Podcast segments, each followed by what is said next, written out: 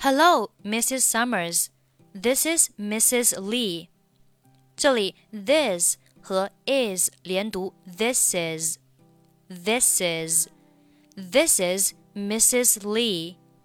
John hasn't come home yet. Hasn't 末尾不发音。John hasn't come home yet. 后面 and I'm getting a little concerned. And 和 I'm 连读是 And dime, and dime 中间连读成类似于 die 的发音。And I'm getting a little concerned. What time did he leave there? What 末尾不发音。What time did he leave there? About an hour ago. 好，这四个单词呢可以一起连在连起来读，就是 about an hour ago，about an hour ago。注意 about 和 an 连读的时候，这里要浊化成类似于的的发音，所以这里是 about an hour ago，about an hour ago。加快速度，about an hour ago，about an hour ago。后面，but I wouldn't worry too much。but I 可以连读成 but I，but I 这里也是要浊化一下。后面 wouldn't 末尾不发音，but I wouldn't worry too much。You know how boys are. Boys are 连读 boys are boys are.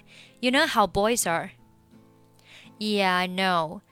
But it usually only takes him 好，这里 but 和 it 连读是 but it but it but it，这里也是要浊化一下啊。然后 it 末尾是不发音的，but it but it usually only takes him thirty minutes to walk home.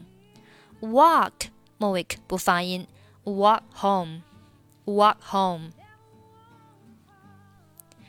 Maybe he stopped off at a friend's house. 这里 stopped 和后面的 off 可以连读成 stopped off, stopped off. Maybe he stopped off at a friend's house. At a 连读 at a, at a, at a, at a friend's house, at a friend's house. Maybe he stopped off at a friend's house. Yeah, maybe you are right. Oh, wait. I think I hear the door opening now. Think 末尾不发音。I think, I think, I think I hear the door opening now. 好，从头再慢速读一下。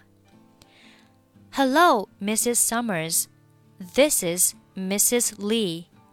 John hasn't come home yet, and I'm getting a little concerned. What time did he leave there? About an hour ago.